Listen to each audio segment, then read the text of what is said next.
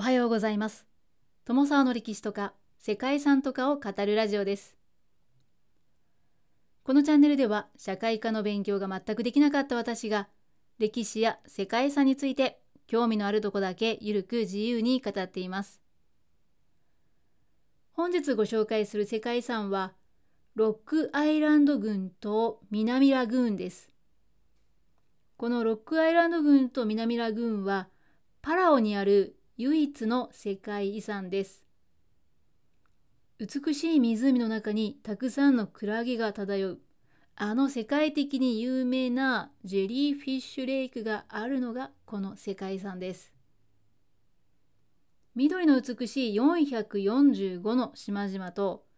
パラオ諸島を囲むラグーン洞窟や岩絵などの遺跡を含めた複合遺産として世界遺産に登録されています。はい、複合遺産なんですね。ラグーンというのは外界から隔てられた水域でロックアイランドにはこのラグーンが無数に存在しています。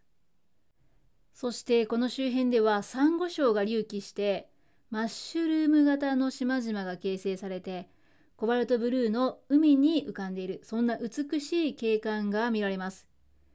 ダイビングスポットとしても有名で大きな見どころは毒性の低いクラゲが大量に生息する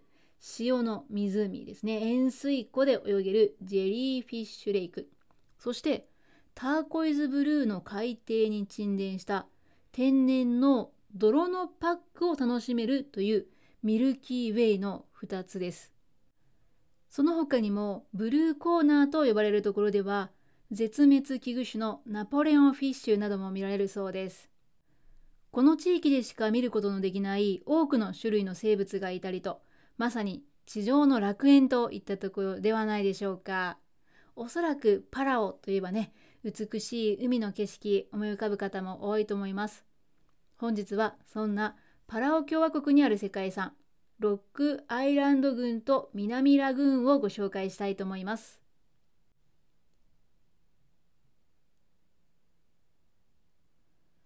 この番組はキャラクター辞典ワンタンは妖怪について知りたい。パーソナリティ空飛ぶワンタンさんを応援しています。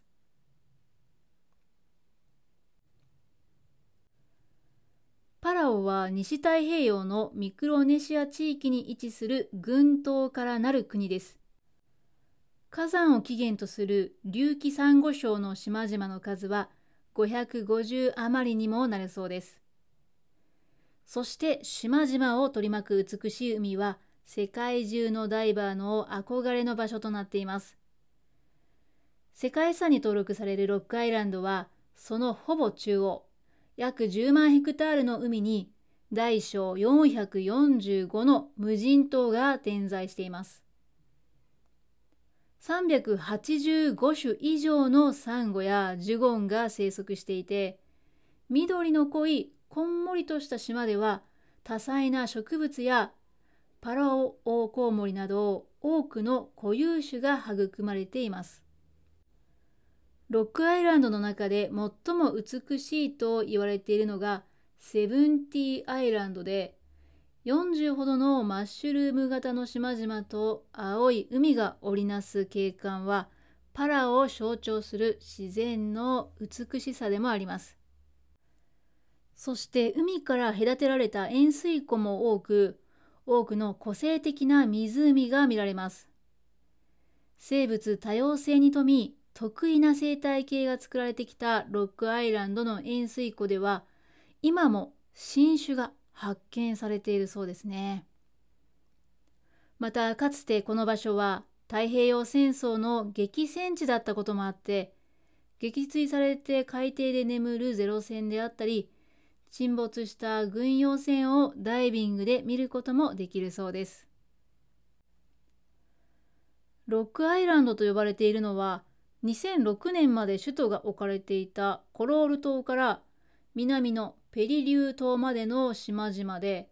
そのうち世界遺産としてペリリュー島を除く約1000平方キロメートル10万ヘクタールほどの範囲が登録されました。数多くの島々の間にはいろいろな性質を持つ52のマリンレイクこれは汽水湖ですね。汽水湖が点在して生物進化の実験室と呼ばれるほど多彩であるというのが特徴なのだそうですね。約400種とも言われる美しいサンゴや約750種の色鮮やかな魚類マンタやサメジュゴンアオウミガメそしてタイマイなど絶滅危惧種や絶滅寸前の希少な生物なども生息しています。マリンレイクは陸地から見ると海と隔たりがありますが海底では海とつながっていてそのため海水が混ざった汽水湖になっているのだそうです。穏やかで水深1メートルから4メートルほどのマリンレイクはカニハゼに鉄砲魚、錦手栗、まんじゅう石餅、そして安地蝶々魚などですね、あまり聞いたことないですけども、たくさんの生物が潜んでいます。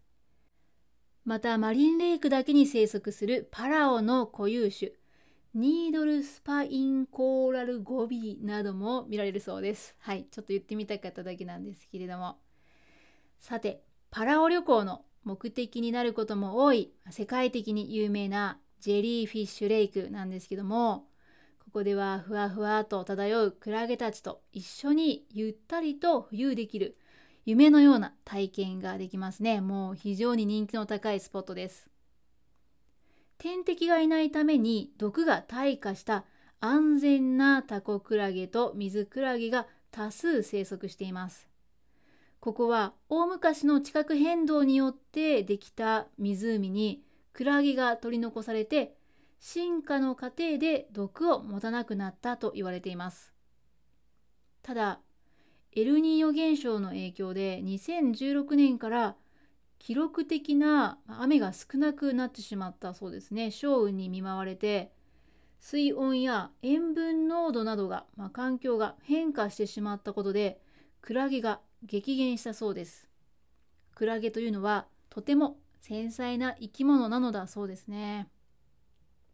しばらくの間このジェリーフィッシュレイクは閉鎖されて調査が行われていたんですけれどもその後クラゲが戻ってくるとまたツアーも再開されるようになったとのことでしたね。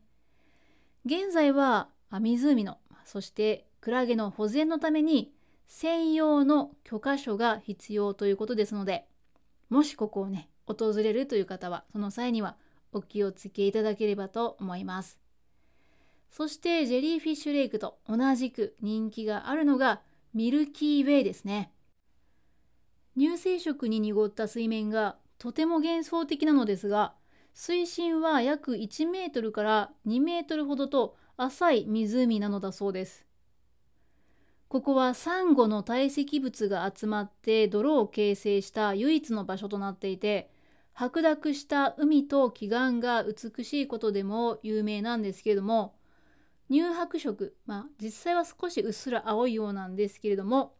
水の中の様子は何も見えません。ですが最近はここにある泥の美容効果から回転に沈殿した石灰質の泥を肌に塗る天然パックがね人気となっているそうですね。そんなロックアイランド群を囲むラグーンには世界遺産登録の範囲だけでも魚類が約750種鳥類は50種以上固有の植物約55種と言われるほど多くの魚や生物が生息しています。そして特に有名なダイビングスポットであるブルーコーナーは魚の種類の豊富さに加えて絶滅危惧種のナポレオンフィッシュをはじめバラクーダやジンベエザメの大群に高確率で遭遇できる貴重なスポットなのだそうです。また地形の不思議さと景観の素晴らしさが特徴的なブルーホールは水深1メートルほどと浅い棚になった場所に神秘的な4つの穴が開いているそうでこの縦穴が下のドームとつながっています。通常は崖の横に開いている大きな横穴からホールの方に入っていてそしてホールに入った後後ろを振り向くと真っ青な世界が味わえるのだそうです。いわゆる青の洞窟というやつですね。そしてロックアイランドの西部にあるジャーマンチャネルと呼ばれる場所はドイツ統治下に作られた人工水路なのだそうでドイツ軍がアンガール島で採掘した臨鉱石を運ぶ時間を短縮するために作られたものだそうです。今でも船舶の通り道として活用されていますがパラオで有名な絶景でもあり水平線にまっすぐ伸びる水路を背景に美しい写真を撮るというのができるそうです。ここはマンタの通り道にもなっていて世界的にも珍しいマンタと遭遇率が非常に高い。そんなダイビングポイントとして人気なのだそうです。美しいラグーンやマリンレイクから構成される景観とジェリーフィッシュレイクなどに住む多彩な生態系など自然遺産のイメージが大きいこの世界遺産なんですけども実は文化遺産としての価値も非常に高く評価されているそうです。島にはかつて多くの人々が住んでいた形跡が発見されています。島々は17世紀から18世紀には無人島になっているんですけれども集落の跡や壁画なども現在残されていて2500年以上前から島々に人が住んでいたということが分かっています。そんな島の一つにウーロン島があるんですけれどもこのウーロン島には2000年前から3000年前に刻まれたという祝いがありこれが最も古い史跡となっています。ウーロン島には他にも10世紀から17世紀頃まで人々が住んでいた集落跡なども発見されています。またウルクタープル島では石を素材として作られた貨幣が発掘されたり埋葬に使用されていたとされる跡が残る洞窟も発見されました。さらにガムリス島では岩陰遺跡や村の遺跡も発見されています。これほど多くの遺跡が残っているにもかかわらずここに住んでいた人々は人口増加や気候変動水産資源の乱獲による食料不足で17世紀から18世紀には近隣の島々に移住したと考えられています。ロックアイランド群から大きな島々へと移住した人々の子孫は伝説であったり神話踊りことわざなどを通じてその記録を守り伝え続けているようですね。ロックアイランドに残る生活の痕跡はかつてここで人々が漁業をしながら暮らしていたということを証明しているだけではなく気候変動と海産物の枯渇が社会活動の限界を示すということも伝えています。ここは自然はもちろん文化的な面でも非常に貴重な世界遺産というわけです。ということで本日はパラオ共和国の世界遺産ロックアイランド群と南ラグーンをご紹介しました。最後までお聴きいただきましてありがとうございます。では皆様本日も素敵な一日をお過ごしくださいね。友沢でした。